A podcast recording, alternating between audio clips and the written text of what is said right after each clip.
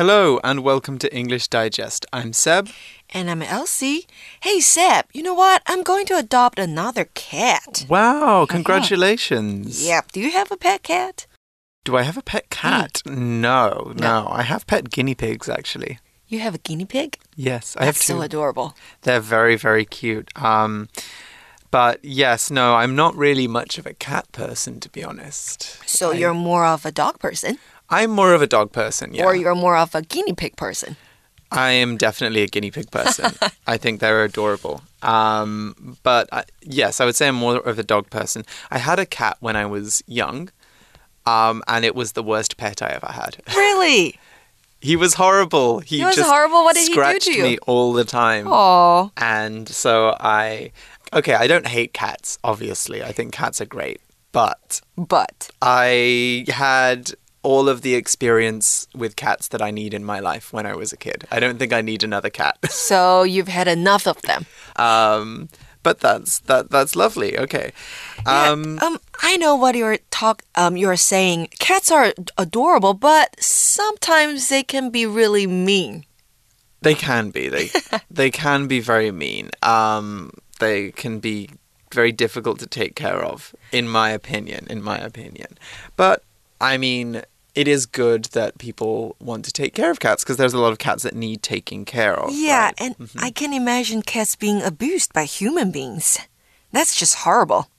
Right. Yeah, no, that is very true. Um, cat abuse or animal abuse is a very serious issue, um, which is unfortunately everywhere. Um, in some places more than others, but uh, it is a very serious issue. And there's never any excuse for animal abuse. Unfortunately, it is what we're going to be talking about in our first translation exercise of the day. So, are you ready, Elsie? Mm-hmm. Okay, so our first sentence is A recent cat abuse video on the internet has sparked public anger. Oh, that sounds horrible. Right. Yeah, so what we're saying here is that people saw a video of someone doing something horrible to a cat online. Have you seen this video or do you know what this translation is about? Um, I haven't seen the video, and I don't think I would want to see it. Mm, yeah. Whenever I hear about an animal abuse a video a video that's going around, I don't normally watch it. I, I don't want to see animals get hurt. Like I, I I want to work to stop animal abuse, of course, and support that. But I don't think I need to see animals get abused. Me at the neither- same time. neither. For me, it makes me upset. Yes，那 But- 最近呢，在网络上的一支虐猫影片激起了公愤，是我们要翻译的句子。那时态呢，我们要用现在完成时哦，描述持续到今天的状态，因为是最近，好，从过去开始发生到现在的事情。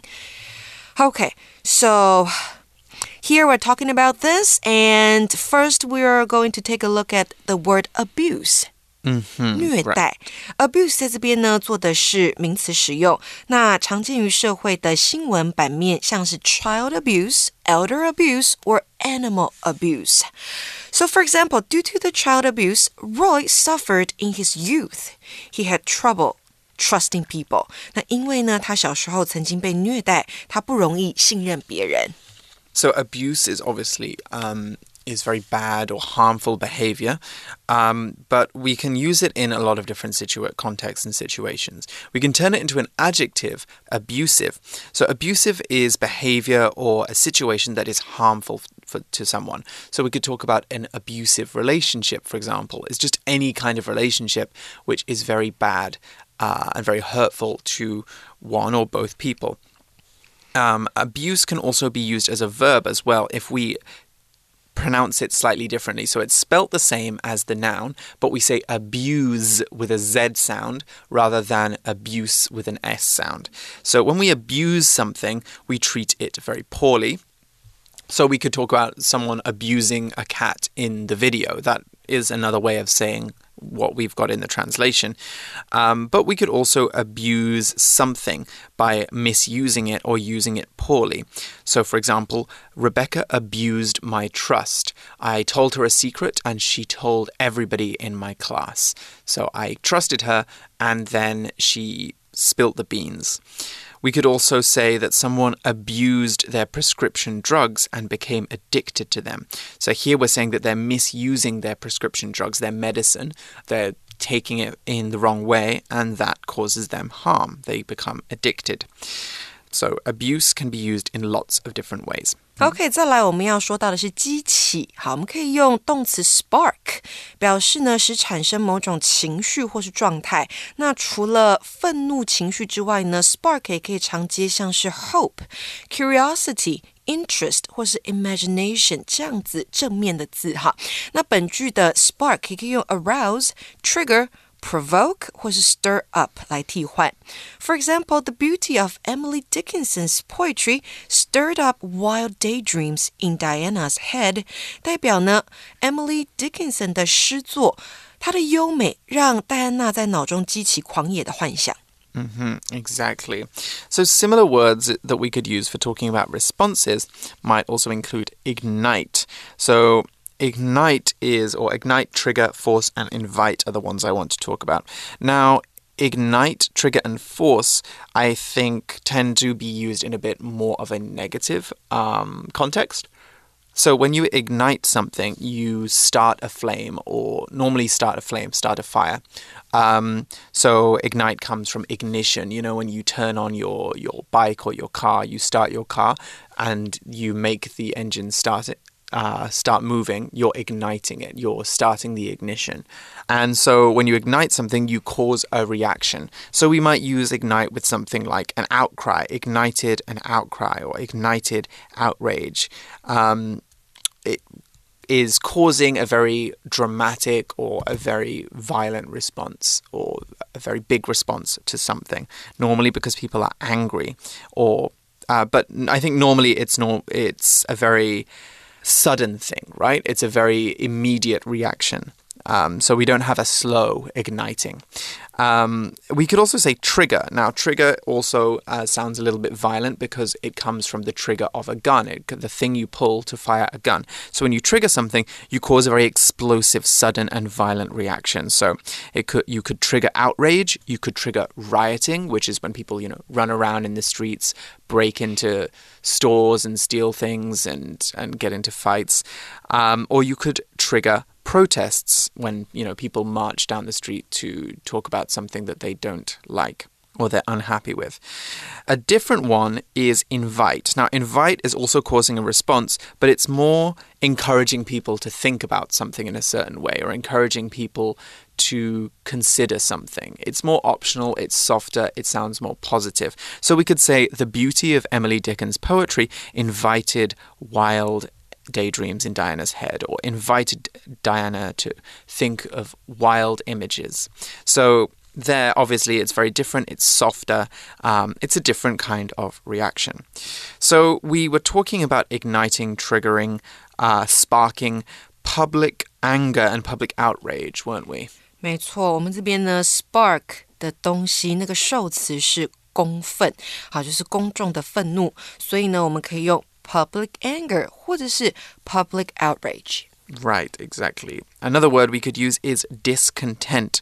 Now, discontent means unhappiness, dissatisfaction, general anger. It's a bit of a broader word and it just shows that lots of people are not happy. I feel like discontent is normally used for larger groups of people. You can use it for a single person, but it's generally used to describe the general feeling of a, a, population or of a lot of people who have experienced something. So we could say, it's, it's a bit softer though, actually. I was going to say we could use it in this sentence, but I don't think we could say a recent cat abuse video has sparked discontent because it means it sounds like people are fed up or a bit annoyed that people are abusing cats. And abusing cats is something which would make you really angry, right? It's something that's that's really bad. So discontent might be, you know, I don't know, raising taxes or bad traffic might make you have a feeling of discontent or not liking your boss. Something really bad like animal abuse might will make you angered or outraged or it might cause a backlash. Now, a backlash is a sudden and angry response to something bad. Okay. Yeah. Now moving on to our sentence 2. What is it, Seb? Ah, uh, yes. So our second sentence is Many people were shocked by the behavior of those who take pleasure in abusing animals. Right. So basically, we're saying here that people are shocked that others would behave in such a way toward animals. Okay, so I think when people don't have much education about animals, they might just see them as, you know, work animals or tools that help them do things, or they might see them as pests, and so they don't think about how the animals experience something. So they might uh, be more abusive to them or more aggressive to them than we would think is okay. So there's a lack of education. That's definitely one problem. I think another cause for um, animal abuse is what we can call the commercialization of pets. So the cre- having an industry of selling and, and and buying pets you know like people a lot of people farm cats or farm dogs like have uh, breed a lot of cats and dogs so they can sell them for money and when everybody is buying cats without thinking about you know what it's like to have a cat for 8 years how to take care of an animal for a long time some of them are not really ready for the commitment of having a pet and they might not take the job seriously. And if you don't take your job as a pet owner seriously, that can be quite abusive to the animal, right? You need to take good care of them. Hmm. So that I think is another thing that might be a cause behind this video. Anyway, let's take a look at this sentence. They're shocked that people would behave in such ways toward animals. So, what is the tense for this? 那这边呢，我们要翻译的中文是：许多人对那些以虐待动物为乐的人的行为感到震惊。那时态我们要用过去式描述过去发生的事情。So we're going to use past tense. 那再来呢，使震惊我们可以译作 shock 或是 horrify。其中呢，shock 有以下几种常见的用法，像是第一个，something shocks somebody，或者是被动语态，somebody's shocked by something。那第二种。It shocks somebody to 加上原形动词，或者是接上 that 加上子句。像是呢，我们可以说 It shocked Harry to see his friend speak to his parents with such disrespect。看到他的朋友对他的父母说话如此不尊重，让哈利很震惊。 Another word that we could use here is appalled. A P P A L L E D. So when you are appalled by something, and we almost always use this in the passive tense, so I was appalled by, um, she was appalled by. Um, when you're appalled by something, you think it is terrible in a way that just makes you sick, that makes you so angry or so upset. Um, so it's shocking in a really, really bad way. I think appalled is actually a very good word to use in this context. We could say people were appalled by a video of a cat being abused um, because cat abuse is obviously something very upsetting. It's it's very shocking, and you would be very angry at somebody if you saw them abusing an animal, right? You would you would not think that that's okay. So we could say appalled. Now we don't use this word that frequently because it's such a bad word. It's only used in such bad situations. So you wouldn't say I was appalled by the exam we had in school today because it's unlikely that any exam could be that bad that it makes you feel this way. But let's say you invite your friend over to your house and they swear at your mother and break a bunch of things in your house and just leave a huge mess. You could say, I was appalled by my friend's behavior at my house yesterday. You know, I was shocked that they would think that it's okay to behave in that way. So it's used for something shocking, For something shocking and In very, very bad. disturbing way. Right. Now, I think one thing we need to talk about with this sentence is the grammar structure, those who, uh, because that's a little bit of a tricky one, isn't it? Right，那些如何如何的人，我们可以用 those who 或是 people who 加上复数动词，或者是呢 whoever。 Anyone who 加上单数动词，两种呢皆可以用来泛指有同一个特征或是行为的人。那因为本句的主词是 many people，为了避免用字上面的重复，我们可以将后面改为 those who。Those who，好，给同学们一个例句喽。Those who forget history are doomed to repeat it，代表那些忘记历史的人，注定会让它重演。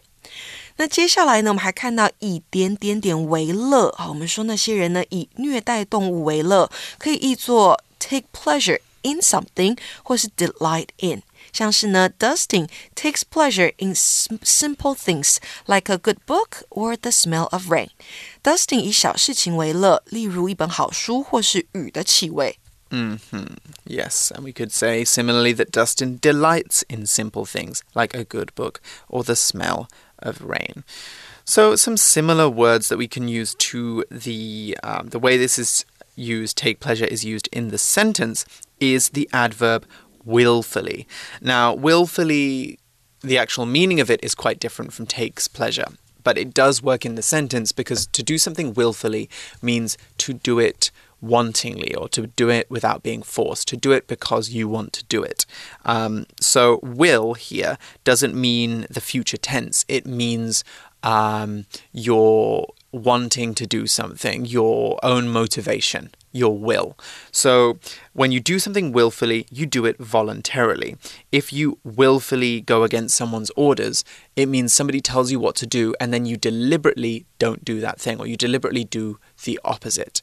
If you willfully talk while the teacher is talking in class, then even when the teacher is telling you to be quiet and saying you have detention and and telling you to to stop talking, you carry on talking. So you willfully continue to talk. Uh, so we could say the bad student willfully ignores his teacher in class. All right, let's take a quick break here and then we will continue with our second translation.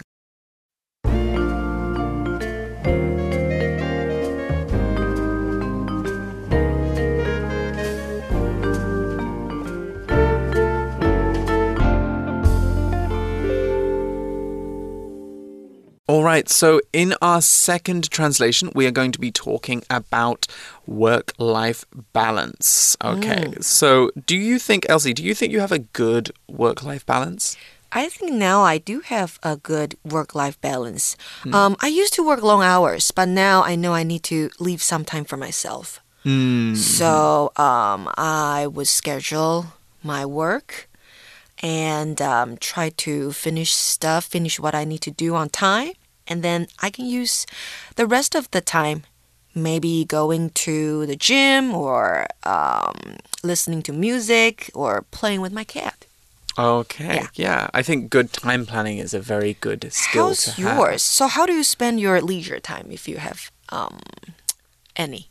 Um, if I have any. yes, my work life balance is not the best right now. Um, but I mostly like to spend my leisure time dancing and uh, training. So training. I do a lot of fitness training, mm-hmm. um, but not so much in the gym. I like to do, I like to do Outdoor? exercises that are about using your body. So like kind of like gymnastics and kind of uh-huh. like different kinds of uh, yoga, cool. things like that. Um, so I like to train and I like to dance. I think exercise is a really good way to release stress. Sometimes I even do it in my lunch break because you know it makes it feel like you're having a little bit of time to yourself yeah, in the day, which is and is that's nice. very important. It is, and I know a lot of people um, actually at my last job would also do exercise in their lunch break as well because that helped with their work-life balance. Mm-hmm. So exercise is a really important thing to do, uh, a really good way of alleviating stress, of making yourself feel more relaxed. Um, and that is something I think that people might need to understand if they identify with our translation sentence. Uh, for this segment. So, our sentence is If you only care about your work but neglect your health, you'll end up losing everything. Ah, very dramatic sentence there. Work life balance is, of course, very important. And this makes me think a lot about burnout. Do you know about burnout, Elsie? Burnout, like you do so much of your work and you've you finally end up really, really exhausted. Exactly, exactly. So when I think of burnout, I also I always think of candles, you know. If you burn a candle until there's nothing left, you've burnt it out. It's exhausted. There's mm. nothing left of that candle. So when we feel burnout, it's because we're working so much or we've taken on so much work that we have no way of finishing it. Um, or we finish it, but we, we use up all of our time and energy on it, and we can feel very uh, depressed, very uh, very tired, uh, generally hopeless. We can feel like we're not doing enough or very guilty when we feel burnout. Um, there's an expression we often use in English burning the candle at both ends, and that is when somebody is doing way too much stuff, so they have no time for themselves. Um, so definitely I use that from time to time. Yeah. So what is the translation for this sentence? 好，我们这边的中文呢，要翻到英文里面的是：如果你只在乎工作，但是忽略自己的健康，你最后将会失去一切。那我们的时态呢，前半句是 if 子句，使用现在简单式；后半句呢，则用未来简单式描述可能成真的事实。那我们先来看看忽略要用哪个字哦？我们可以用 neglect，那 还可以用 ignore、overlook 或是 disregard。那这一些动词都是及物动词，表达有意的。不去理会应该注意的事情，像是呢，我们可以说 Lindsay disregarded her own safety when she chose to drive her scooter without a helmet。当她呢选择骑机车不戴安全帽的时候，她就是忽略了自身的安全。 Mm-hmm. Right, so if you're neglecting your own health, you're not taking care of yourself. You're not thinking about what to do, what to do well with your body, or how to take care of your body. So here we're talking about working too much and only caring about your work, and that not being good for your health. Of course, if you're not sleeping enough, if you're not giving us doing any exercise, you're going to cause some serious problems for yourself. Here's an example of how to use neglect in another sentence. James neglects his health, smoking heavily, eating fast food, and drinking sugary drinks every day. So, smoking, eating fast food, and drinking sugary drinks are all bad things to do, right? They're all bad for your health. And so to do them all the time is to not think about your health, not take care of your body. And so that's neglecting your health. Yeah, and So- that's your physical health. Your physical health, yeah. Yeah, your mental health is also important. Right, that is a very good point. So, what does it look like when we neglect our mental health? What is some things that we might be doing or not doing? Mm, maybe just having no time to yourself. That's true, yeah. And that's, I think, it's harmful to your mental health. True. I think also suppressing your feelings. Oh, to yes. suppress your feelings is to not express your feelings or not think about them. So every time you have an opinion, you keep it to yourself. Every time you feel bad or upset or hurt, you don't talk about it. That's neglecting your mental health, hmm. right? Because it's not letting you, it's not giving yourself the freedom to feel what you need to feel. You're going to feel very pressured and maybe depressed if you behave like that. Yeah, so talk about your problems, and it's good for your mental health. Exactly. So, uh, what's going to happen to us if we only think about work? OK，这边呢后半句它是还蛮严重的。他说你最后将会有怎么样的结果？那最后将呢，我们可以用 end up 或是 wind up。 后面加上 v i n g，或者是介系词加名词，或者是形容词，那可以表示最后以怎么样的方式告结，隐含最终的状态或结果不是以前最初预期的样子。 So, wind up and end up we can use to talk about consequences. So, consequences are the effects or the results of your actions. Normally, when we're talking about consequences, we're talking about bad or negative outcomes. So, we don't talk about a consequence being that you win a competition, you know, it's not going to be something good. Normally, we're talking about bad outcomes. So, for example, we could say, consider the consequences before you quit your job. Think about what might happen if you quit your job. Think about the results of your actions. Another similar sentence we could say is weigh up the consequences, or a similar phrase, sorry, is weigh up the consequences. When you weigh up something, you think about it, you consider it. So that is another way you could talk about this. Now, our next sentence is After all, your achievements will be in vain if you can't enjoy them due to poor health. That is very true. I think for me, this reminds me of a time a few years ago that I was working two jobs mm-hmm. and was earning very good money, was very happy with uh, that part of my life at least, like didn't have to worry about money. But I had no time because I think I was working about 70, 60 or 70 hours in a week. Seventy, Yes. seven zero. Yeah. Wow. And so I was very, very stressed and very, very tired all the time. So I had loads of money, but I never enjoyed it. And I when I- when I had one day off, I felt so much pressure to do everything. I was never relaxed. And Yes. so after a while, I thought, I don't want to do this anymore. I, I, I would rather live more simply and have more time to myself, be happier. Yeah, I think same thing happened Hmm. to me too. So, like we said, money can't buy happiness, Mm-hmm. and also money can't buy health. It Right? can't, no. Earning more money doesn't necessarily just make you a healthier person, especially if you're neglecting your health to get that money. Right，那这边呢，我们要翻译的这个中文是：毕竟呢，如果你因为健康欠佳而无法享受你的成就，他们将会是枉然的。那时态一样，if 子句使用现在简单式，主要子句就用未来简单式描述可能成真的事实。那毕竟呢，我们用 After all，可以置于句首、句中或句尾，作为补充论点，支持前面的所叙述的事情。像是呢，我们可以说 You should be nicer to your sisters。分号之后接 After all。逗点，They just want to play with you。你应该善待你的姐妹，毕竟她们只是想跟你玩而已。Hmm. Yeah, a similar one we might want to use is at, at any rate, which means no matter what the specifics of your circumstances. It could also mean and anyway. So, for example, I don't think I'll finish my work in time to play soccer with you today.